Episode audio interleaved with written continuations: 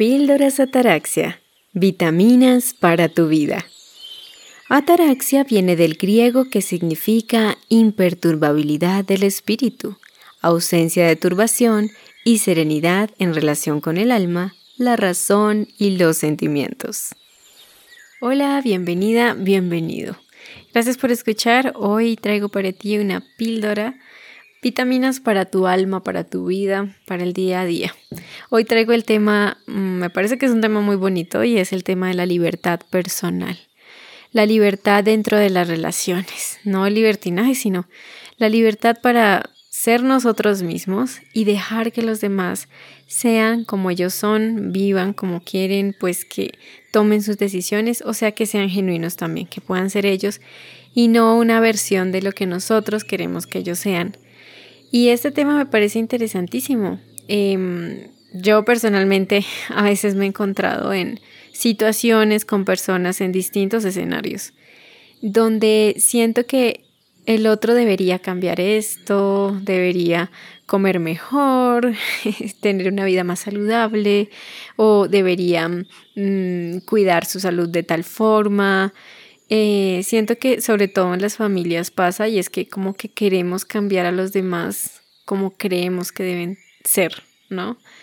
Em, también personalmente uno como hijo también puede sentir que a veces no nos aceptan como somos, sino que esos padres pues en, en ese afán de querer ayudarnos quieren como completamente otra persona diferente.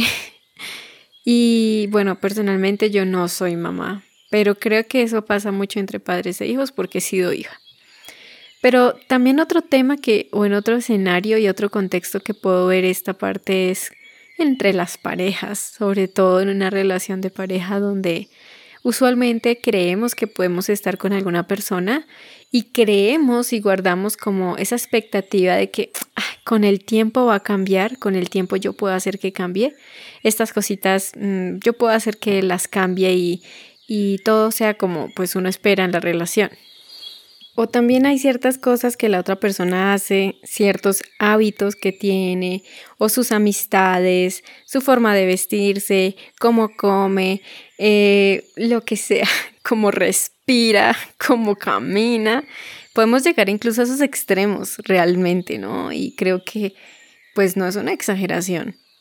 Y es allí donde entra una constante lucha de voluntades, una constante pelea, donde ninguno de los dos siente que realmente está disfrutando, sobre todo la otra persona siente que no, no lo quieren por como es, no lo aceptan por como es, sino que todo el tiempo quieren cambiar a alguien que no es él o no es ella realmente. Eso también puede llevarnos a idealizar demasiado a una persona, ver a alguien que está solamente en nuestra mente y que queremos pasar esa fantasía a esa persona. Y empezamos a presionarla, empezamos a criticarla constantemente, no comas así, comes muy mal, lo que sea, ¿no? O cuando también a nosotros nos critican y sentimos como, bueno, todo lo que hago no está bien, entonces ¿por qué sigue ahí conmigo si no le gusto, si no le gusta nada? Allí es donde perdemos la libertad personal, donde ya no hay una relación de crecimiento, ya no hay un vínculo que enriquece al otro, que lo inspira, que haya un acompañamiento mutuo, sino una guerra para cambiar al otro, para pelear porque tú eres diferente, porque piensas diferente, porque opinas diferente, porque actúas diferente y no eres ese muñeco que yo quiero que seas, ¿no? Que yo quiero que, eh, o esa muñeca para que actúes como yo quiero y como yo digo. Y es allí donde muchas veces en estas relaciones, y vuelvo y digo, no tiene que ser una pareja, pero en cualquier tipo de relación donde sentimos esa lucha constante para cambiar al otro que ya les mencioné, muchas veces esas relaciones quedan atrapadas en esa red por muchos años pueden haber muchas relaciones que a veces eso es lo que hace que sigan, porque el uno está concentrado en el otro y ni siquiera cada uno está viviendo sus propios procesos, porque cada uno está atrapado en mirar qué hace el otro, cómo dijo el otro, cómo habló, con quién salió y por qué salió y esos amigos no me gustan y etcétera, etcétera. No estoy hablando también cuando se está criando un hijo, cuando también pues no quiero descontextualizar esto, ¿no? Porque se puede usar para decir, ah, no, pues entonces no puedo guiar a un hijo, no puedo educarlo. Tampoco vayámonos a esos extremos. Yo estoy hablando cuando ya somos adultos, cuando ya te criaron, cuando ya eres un adulto con todo lo que tienes, tu sombra y tu luz. Entonces, allí podríamos quedarnos atrapados años, años y años. O siempre no entendemos, podríamos no entender por qué nos pasa lo mismo, por qué me dejan, por qué no me soportan, por qué no quieren estar conmigo, etcétera, etcétera. Todas esas historias que nos contamos. Porque tratamos y nos la pasamos en una relación todo el tiempo tratando de convencer al otro de que haga esto, de que entienda que tiene un problema, de que entienda que está mal, de que entienda que eh, sentimos que somos los que sabemos todo. Y a veces lastimosamente, mm, cuando ya pasa mucho tiempo es cuando ya nos damos cuenta que nada de lo que hagamos va a convencer al otro de cambiar. A veces pasa que el otro puede que mejore, pero no cambia realmente. La vez pasada yo leía como un meme y decía como eh, que eh, las relaciones de pareja, o bueno, decía así, ¿no? Los hombres son como el clima. Les dices que cambies y solamente mejoran por unos días. Entonces es como está haciendo invierno y solamente hace sol por tres días y vuelve a llover. y siento que a veces también eso, eh, bueno, el meme hablaba solamente de los hombres, pero también tanto hombres como mujeres tratamos de hacer que los demás cambien, ¿no? Y eso también se debe, ¿no? A que las personas pueden mejorar pero las personas solo cambian cuando ellos quieren cambiar, cuando lo hacen porque lo necesitan en su vida, no por agradar a otra persona. Asimismo, cuando nosotros somos los que queremos llevar a cabo cambios, es importante también, siento yo, preguntarnos cuál es la motivación detrás de mi cambio. ¿Complacer a otro? Mm, ¿Ganar la aprobación de los demás? Eh, retener a una persona para que no se vaya, para que se quede, no sentirme sola, el miedo al abandono. ¿Qué es lo que hay detrás de eso, no? Porque a veces es cuando la persona vuelve a lo mismo y la misma otra persona se da cuenta que a la larga nunca cambió, que todo fue una farsa, que nada ha funcionado. y es porque ahí nos damos cuenta en ese punto que esa persona es como es, que van a haber cosas que no puede cambiar de la noche a la mañana y que si quisiera cambiar es porque es sus propios procesos, son sus propios eh, fases, transiciones, estaciones, como en el clima, hablando del clima. Cuando hablamos del tema de la libertad personal y cuando ese tema se da de manera vivencial en nuestro día a día, creo que se empieza a dar cuando empiezo a aceptar de a poco que realmente yo no soy el centro del universo para hacer que todo lo demás cambie, ¿no? Que yo no soy alguien para forzar, no soy una camisa de fuerza para los demás. No puedo ser un fertilizante en la vida de otros para que crezcan, para que hagan, para que no hagan. Y esto creo que tiene que ver mucho con el ego, ¿no? Cuando veo que es mi ego lo que quiere crecer, lo que quiere imponerse ahí, y puedo empezar a ver que nada de lo que yo haga va a provocar o va a impedir que una persona tome sus decisiones, haga lo que desea hacer en su vida, eh, asuma también sus consecuencias de sus decisiones, que yo no puedo hacer nada para que los demás cambien su camino. Tal vez puedo influir, puedo brindar una sugerencia, pero no puedo ser un dique o una represa un muro de contención. Y eso, cuando yo no lo acepto, puede llevarme a darme golpes contra una pared, dar golpes con mi cabeza contra una pared. El otro puede que ni cambie, ni quiera, ni vea el problema, le parezca que no es tan grave como yo creo. Y yo sigo dándome golpes contra la pared, ¿no? Creyendo que el otro va a cambiar algún día. Y yo puedo ahí abrirme la cabeza dando golpes y no va a cambiar esa situación. De nuevo, hay que saber en qué contexto también lo estoy hablando. Y para terminar, pues cuando logro tener esta aceptación de a poco, cuando em, empiezo a notar y aceptar y, y admitir sobre todo de que yo no puedo hacer los cambios exteriores que yo quiero, viene algo que se llama la rendición, ¿no? Puedo rendirme Y eso después de la rendición pues hace que venga esa libertad personal, que yo pueda, cuando yo me rindo y acepto y en verdad suelto el control, em, puedo experimentar en mi vida la libertad personal. Puedo empezar a vivir mi propia vida, empezar a dejar que la inteligencia superior lleve el rumbo de las cosas, el flujo de la vida. Y algo que noto también es que cuando empiezo a actuar desde este desprendimiento, empiezo a poder entender y a poder vivir la vida un poco más manejable. Las cosas son un poco más llevaderas. Ya no ando tan estresada, tan cargada, no nos resentimos tanto, no andamos como divagando entre la culpa, el resentimiento, la amargura, la rabia. Eh, empiezo a dejar que la otra persona sea como es, que haga las cosas que quiere. Y algo muy impactante, les cuento, es que cuando empezamos a poner en práctica este tipo de pautas o de, de, sí, de estas cosas, siento que cuando dejo de estar ahí intentando y controlando y metiéndome, interfiriendo, controlando, hay muchas relaciones que cambian su rumbo.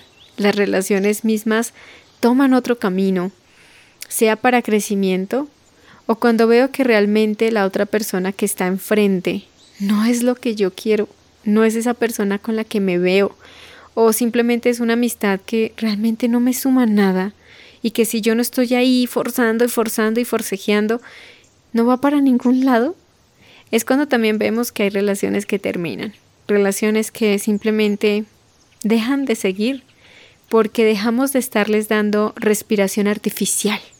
Hay relaciones que simplemente están ahí porque a través del control de esto que todo les conté de hacer que el otro cambie, es como estar en un estado vegetativo, ¿sí? Como con un poco de máquinas conectadas a la relación para que respire, para que viva, para que se perpetúe en el tiempo. Y cuando decimos desenchufar esas máquinas, eh, desconectar toda esa dinámica disfuncional, a veces las relaciones expiran, se van, terminan y se transforman. Y ese vacío se empieza a llenar con cosas diferentes, como el empezar a vivir nuestra propia vida o también que lleguen personas nuevas.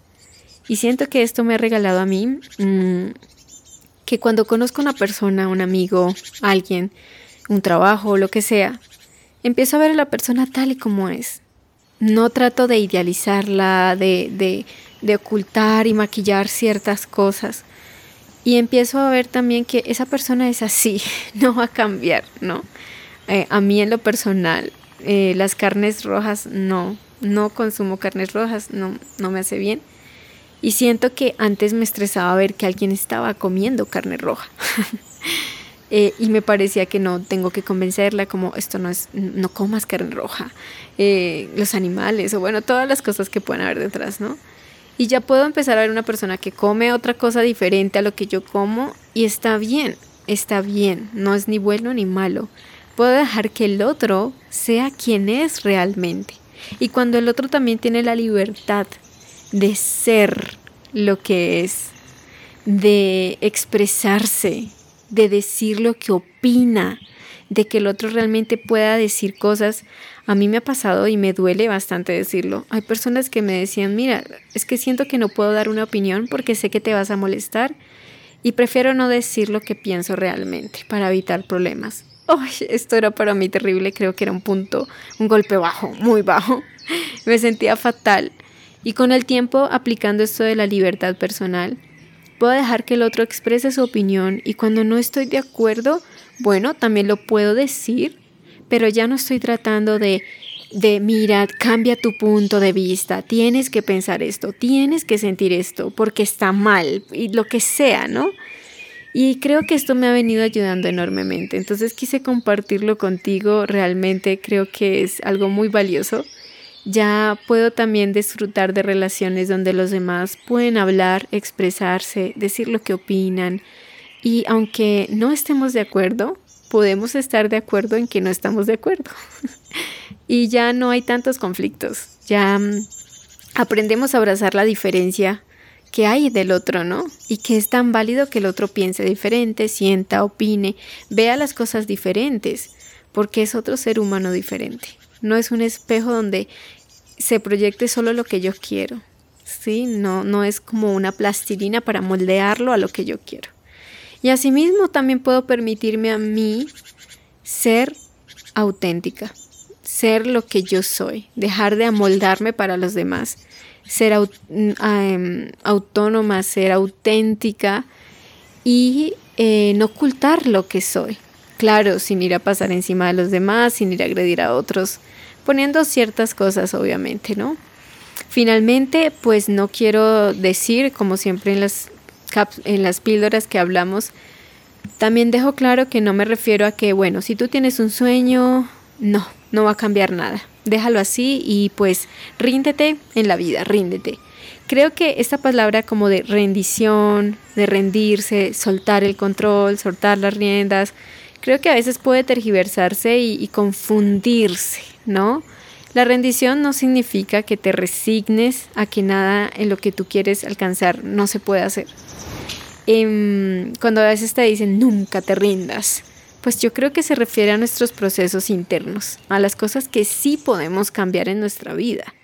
No siempre se refiere a, bueno, como no me voy a rendir, voy a seguir amargando hasta otra persona.